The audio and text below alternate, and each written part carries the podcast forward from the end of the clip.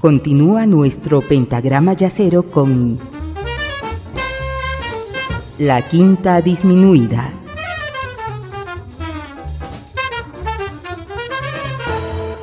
Es un gusto saber que continúan en compañía de esta sesión de jazz dedicada a la guitarra eléctrica, valga la redundancia, en el jazz. En la primera parte hemos escuchado a ocho guitarristas, de los cuales solo están vivos dos, Kenny Burrell y John McLaughlin. Y en esta segunda parte escucharemos a siete maestros de las seis cuerdas. Vuelvo a recordarles la aclaración que hice al inicio del programa, que como la lista es larga, quedaron fuera varios. A muchos de ellos les dediqué programas enteros, en algunos casos homenajes póstumos como a John Abercrombie, Larry Coryell y Alan Holsworth ninguno de estos músicos entrará. Sin embargo, los programas a los que hago referencia ustedes pueden escucharlos y descargar en la página www.quintadisminuida.com.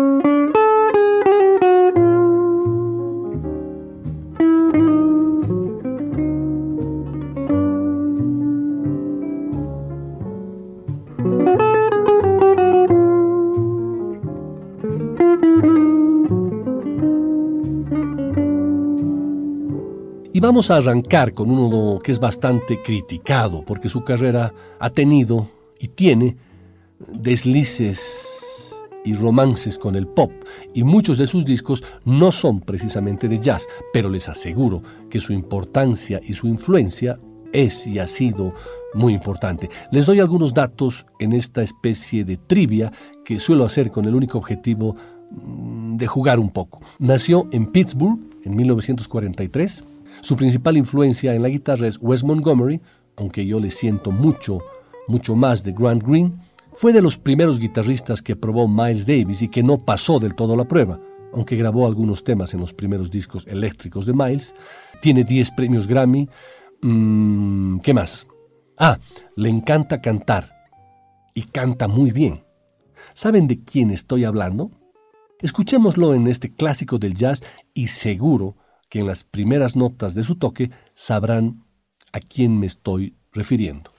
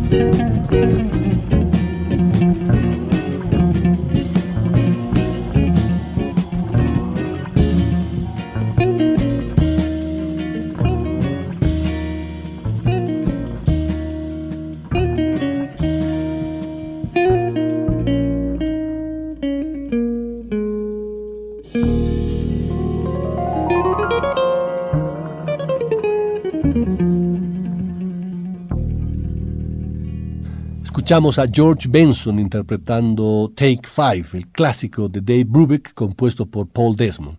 Y el siguiente en mi lista, de los 15 elegidos para la sesión de hoy, es Pat Martino, que es uno de esos pocos músicos capaces de inventar su propia forma de interpretar.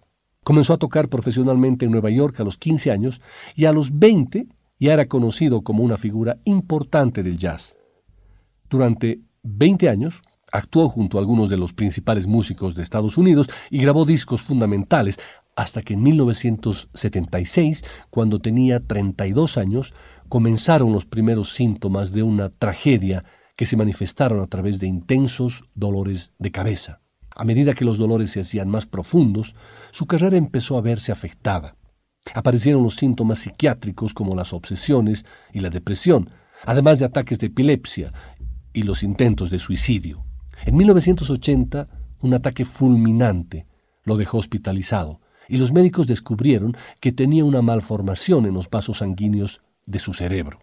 Aquella malformación en el lóbulo temporal, que lo había acompañado desde el nacimiento, era una pequeña bomba de relojería que había empezado a sangrar y acabaría con su vida si los médicos no hacían nada. Así que actuaron. En la operación, los neurocirujanos retiraron un 70% de su lóbulo temporal izquierdo y el resultado fue devastador. Aunque se acabaron los ataques y no presentó síntomas de afasia, la operación ocasionó a Martino un cuadro de amnesia profunda. No recordaba a su familia ni a su entorno y ni siquiera sabía quién era. Y lo que podía resultar igual de doloroso, sus capacidades musicales habían desaparecido. Pero el amor, la fe, la dedicación y esa joya maravillosa que todos tenemos y que se llama cerebro, permitirían a Pat Martino comenzar una nueva vida. Emprendió una meticulosa tarea de autorreconstrucción. Ayudado por su padre, la primera tarea era comenzar a intentar recordar su pasado, fundamentalmente el musical, con ayuda de fotografías, encuentros con sus amigos músicos y escuchando sus propios discos.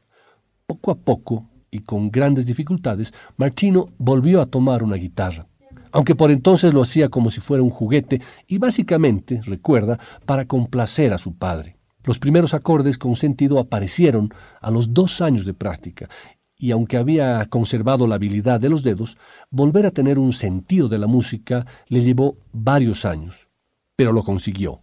Esto es Días de Vino y Rosas.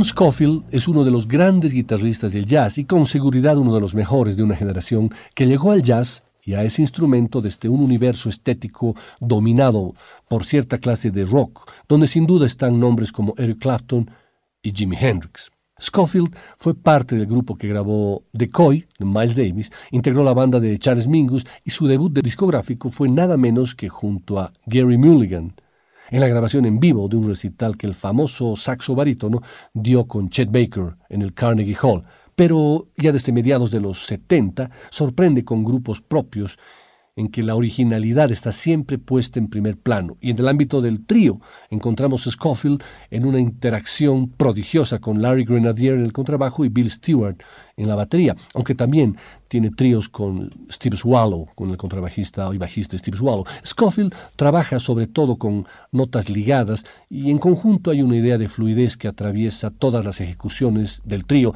tanto en las partes arregladas como en las improvisaciones. Como ustedes lo podrán apreciar en el estándar compuesto por Bar titulado Alfie.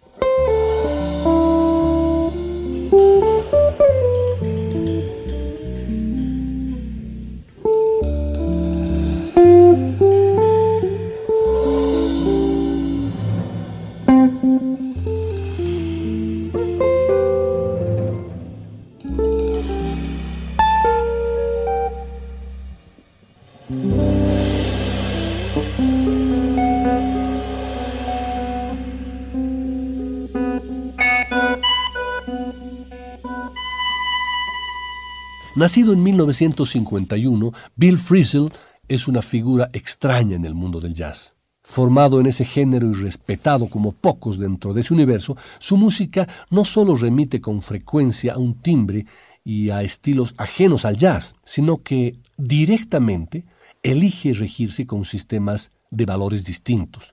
Aquello que constituye el principio de medida del jazz, para Frisell no cuenta en absoluto.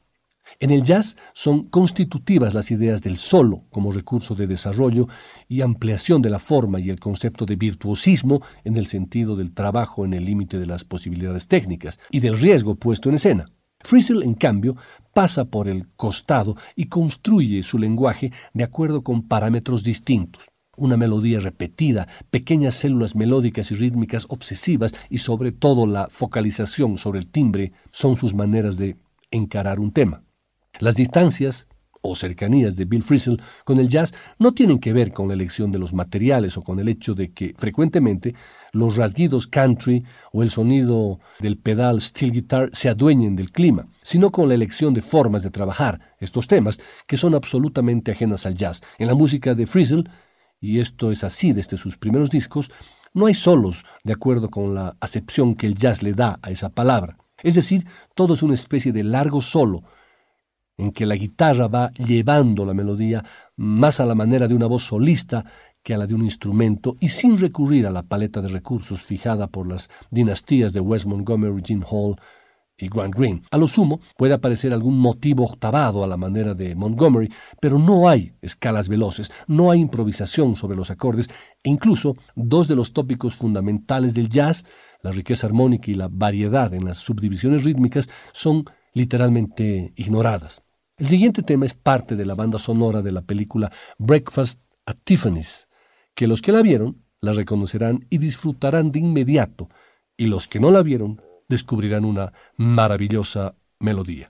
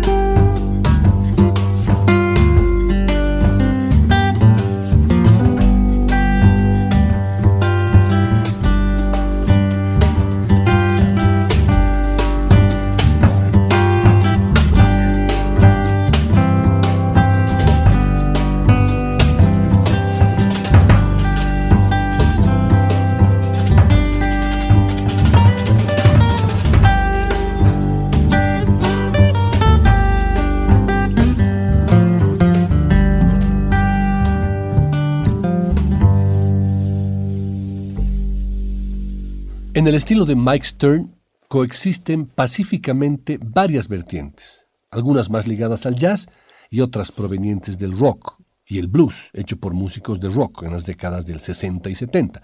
Él mismo reconoce las influencias de sus colegas, Metheny, Scofield y Frizzle, son los más grandes del momento. Por supuesto los escucho y por supuesto se nota en mi música, dice, y de los grandes de la historia del jazz, Wes Montgomery, pero también otros que no son guitarristas. ¿Cómo no estar influido por Parker o Coltrane? dice, pero en su manera de tocar aparecen también Clapton, Jeff Beck y por supuesto Hendrix. Me gustan las cosas sencillas, dice Stern. El jazz llegó a complicarse demasiado y no es que eso esté mal. Incluso puede gustarme escucharlo, pero ya no tengo ganas de tocarlo. Lo que me divierte es dejarme llevar y que el sentimiento fluya entre los distintos músicos que estamos tocando. Prefiero en este momento de mi vida los arreglos básicos, directos, que no ocultan nada y que permiten mostrar lo que uno tiene para decir. Eso declaraba hace unos 10 años atrás.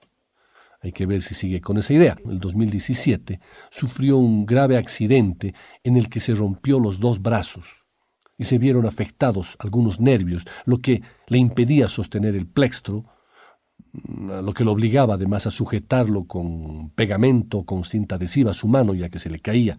Por el momento los dejo con Mike Stern y el estándar Like Someone in Love, grabado en el año 1992 y que es parte de su disco Standards.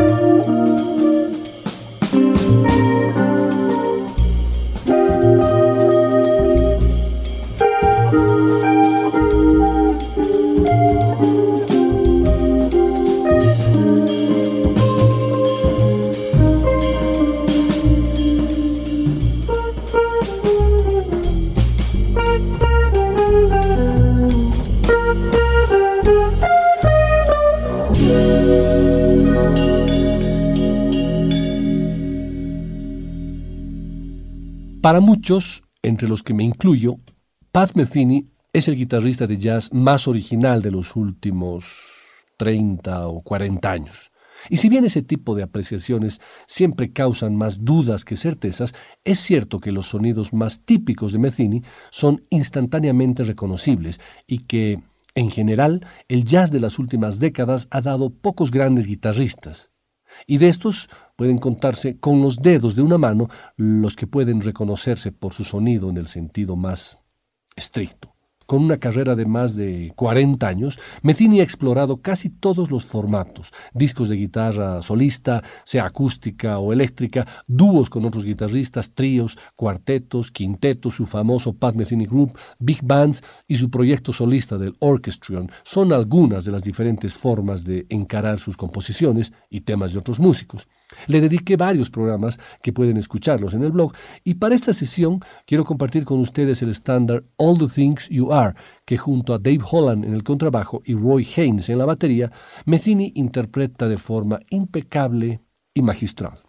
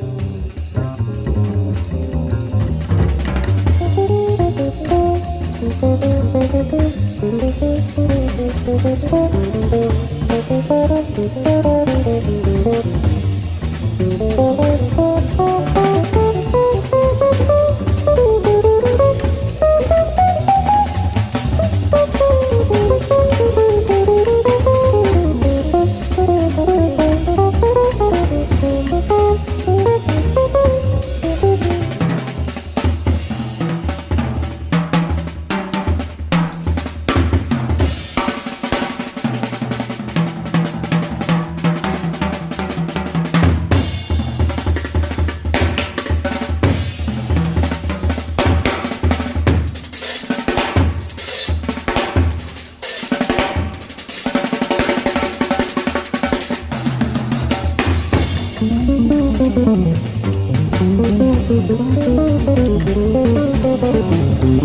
you.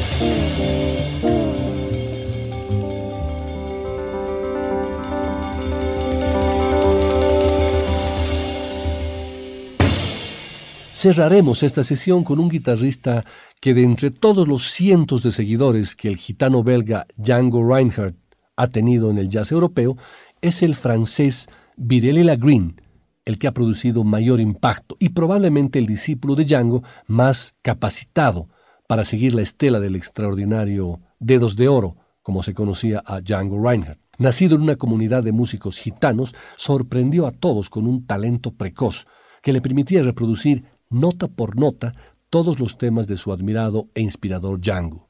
Tras esta fase de aprendizaje por emulación, Virelli Lagreen fue empapándose del sonido de guitarristas como Charlie Christian, Wes Montgomery y George Benson. Vino al mundo un 4 de septiembre de 1966 en Saverne, una población situada en la orilla del Sorn, al oeste de Estrasburgo, en Alsacia. Su padre era un guitarrista gitano que adoraba la música de Django Reinhardt y Stefan Grappelli.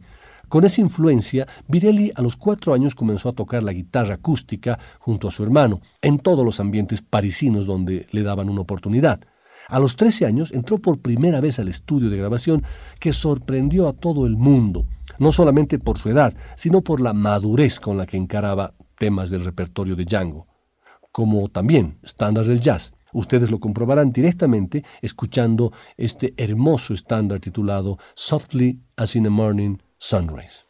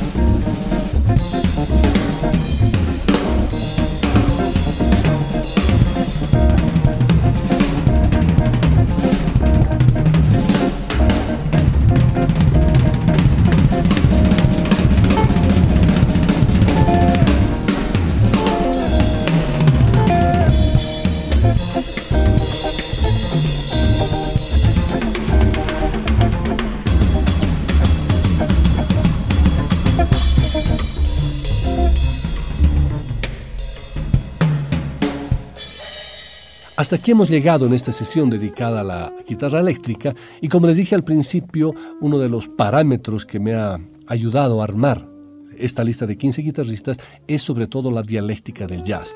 Ya les decía cuando escuchábamos a Pat Metheny que su sonido viene, o más bien, tiene influencias de Jim Hall. Cuando escuchamos a George Benson les dije que viene de Grant Green o de Wes Montgomery o de Virelli que viene también de Django Reinhardt, y en el jazz la dialéctica es fundamental. Los músicos sacan su propio sonido, emulan su propio sonido en base a diferentes influencias. Ha sido una sesión que he disfrutado mucho, espero que ustedes la hayan disfrutado. Vuelvo a disculparme por aquellos guitarristas maravillosos que no han entrado. Y les comento, entre la lista que tenía, por ejemplo, estaban Larry Coryell, Alan Allsworth, Scott Henderson, la guitarrista Emily Remler, el propio Luis Salinas, que seguramente serán motivo de otra sesión. Muchas gracias y hasta el próximo jueves.